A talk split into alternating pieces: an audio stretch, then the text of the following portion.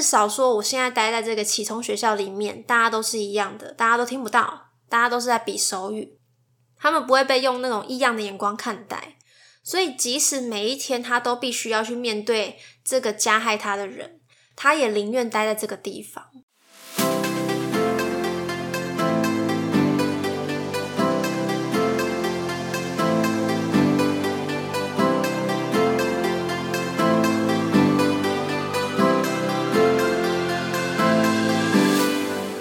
谁说当了妈妈就不能做自己，说自己想说的话？这是一个畅所欲言的频道，有欢笑，有泪水，有情绪，有感动。欢迎你来到妈妈咪呀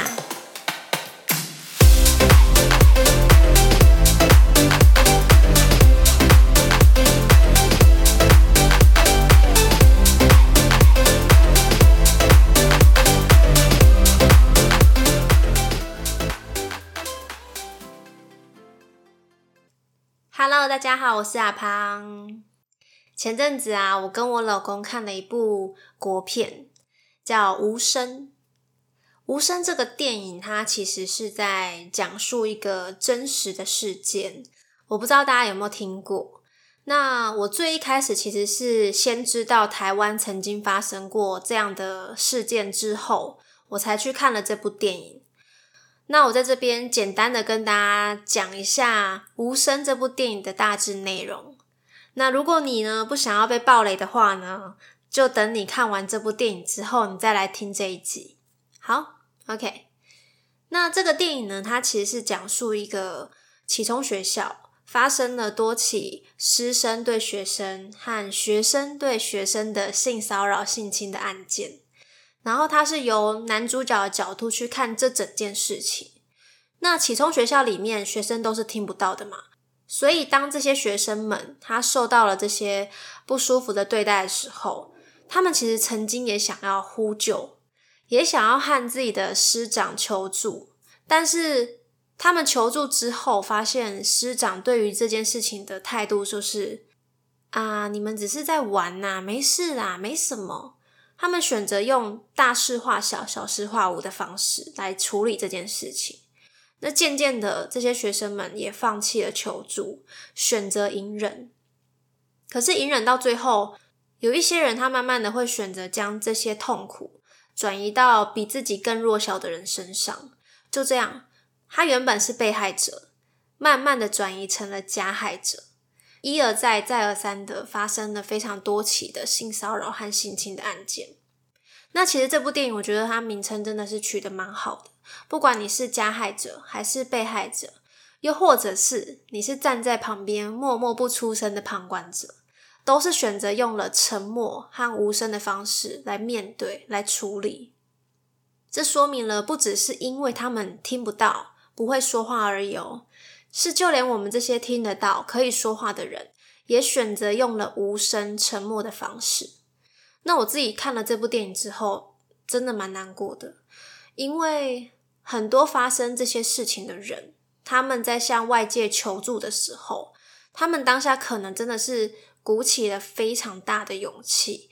他们要面对很多人的眼光，他们要面对这些人。对于他说出来的事件，可能会抱持着几分的怀疑，他们甚至还要努力的去证明自己曾经发生那些不堪的事情。这也是为什么很多被害者他们会选择隐忍、选择沉默，因为可能连在旁边知道他发生这些事情的人，他们都不愿意站出来听他们说话。那你想嘛，单单一个人的力量，真的是不足以。去击垮那些加害者。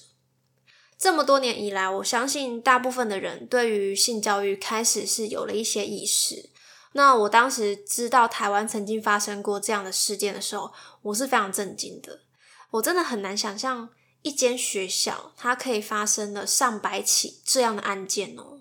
而且当时这个事件是学校也知情，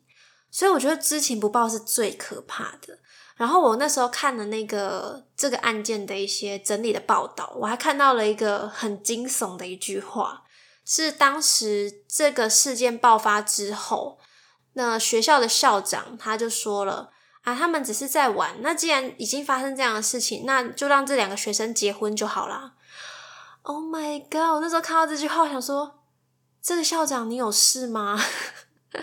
你怎么会有这样的想法？这是很可怕的，就是他们完全没有要去处理这件事情。然后就放任这件事情就这样，没关系啊，没没事嘛。而且他们的解读是觉得说，因为他们是听不到的嘛，所以他们在肢体语言的表达上面，就是可能会比一般的人还要再明显，还要再强烈一点。所以他会觉得这些肢体的接触、肢体的动作，这是他们在表达他们自己的想法、他们的情感。我不知道，真的是。我那时候看到的时候，觉得天哪，好可怕哦！就是难怪这间学校可以发生这么多起这样的案件。那我之前有稍微的在某一集有聊到，说我小时候有类似的经验，大概是在我小学三四年级左右。那发生的那个事件的背景就是在我的家里，那对象就是我最亲近的家人。其实这个阴影真的伴随我到现在。因为这件事情，我对于男生都会自动有一个隔阂。当然啦，不是表现的很明显，因为我知道不是每一个人都是这样。那我觉得我自己内心就是我很害怕跟男生单独待在一个空间，尤其不是我信任的人，或者是我不熟的人，我就会更害怕。那我自己也是尽量调试我自己，不要有这样的心态。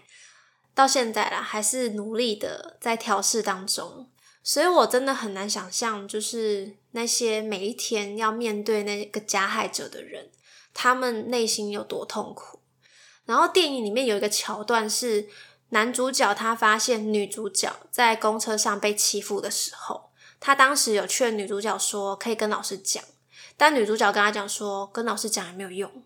反而还劝男主角不要插手这件事情。然后后面他们还是有告诉老师，但是他们告诉老师之后，他们表达说，他们最害怕其实是自己很有可能又被送回去外面一般的学校，因为在外面一般的那个学校里面，他们可能会被当成是异类，至少说我现在待在这个启聪学校里面，大家都是一样的，大家都听不到，大家都是在比手语，他们不会被用那种异样的眼光看待。所以，即使每一天他都必须要去面对这个加害他的人，他也宁愿待在这个地方。他觉得自己只要忍一忍就没事了。他想着说，或许我就忍到这个人毕业之后，这件事情就不会再发生在自己的身上。大家有没有觉得听到这里很揪心？还有一个桥段就是说，那个男主角他因为挺身帮的女主角之后，他就被那群加害者盯上。所以加害者们就胁迫他，也要对另外一名学生做出不好的行为，甚至还把这件事情拍成了影片。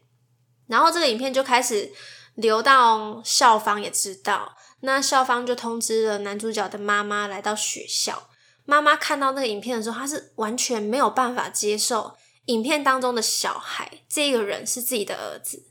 然后回到家，他就很激动的说要男主角转学。可是男主角他不愿意呀，就像我前面讲的，他宁可待在这个学校，他也不想要再到外面的世界去被当成异类看待。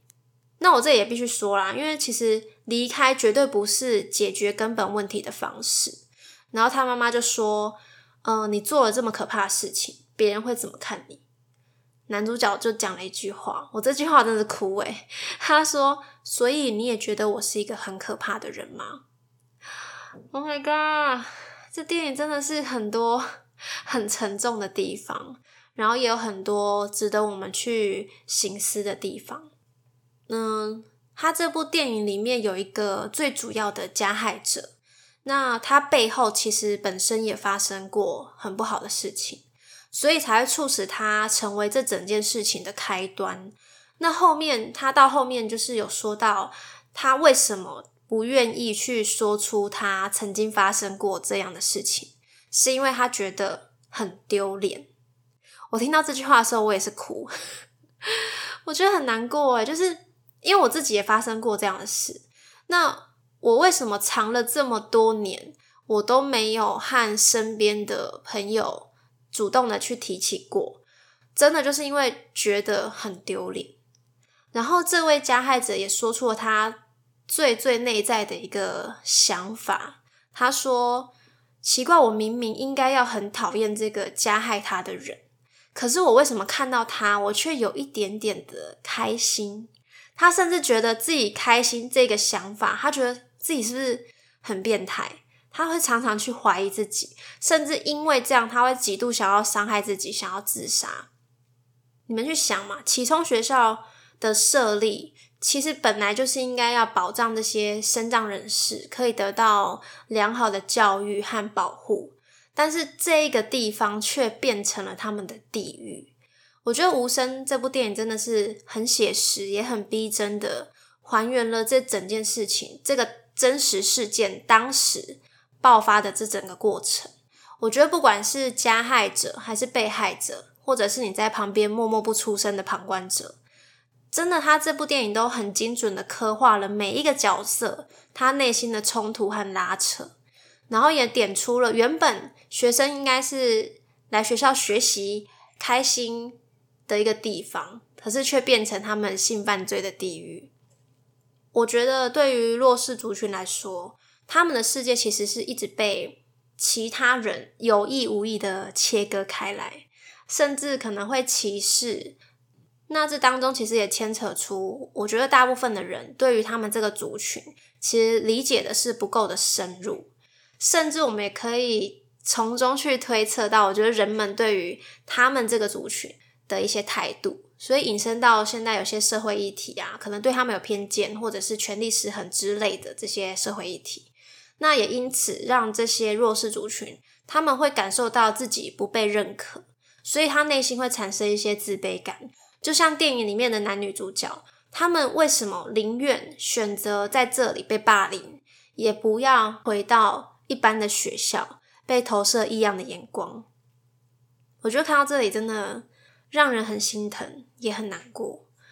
这个电影真的是真实的传达了，在这个世界当中，听不见真的不代表看不见。如果我们真的能够愿意伸出手去帮助他们，给他们一点希望，给他们一道光，鸡婆一点，我们不要吝啬的给予他们帮助的话，或许他们的生活可以过得更舒适一点。好啦，以上就是我的观后感，有一点点沉重啦，但是其实这个议题真的是大家可以去好好的想一想，好好的去关注的议题。不知道大家听完呢，有没有什么想要和我讨论的，都可以写 email 和我分享哦，或者是到我的 IG 留言告诉我。希望各位朋友们还是可以多多支持国片，好不好？其实近年来，我觉得大家在国片上面真的也是下了很多的功夫，然后有很多的题材是真的很值得去看的。那之后我也会时不时的呢，和大家分享我追了什么电影，还有影集，然后在这边跟大家做一个讨论聊聊，OK？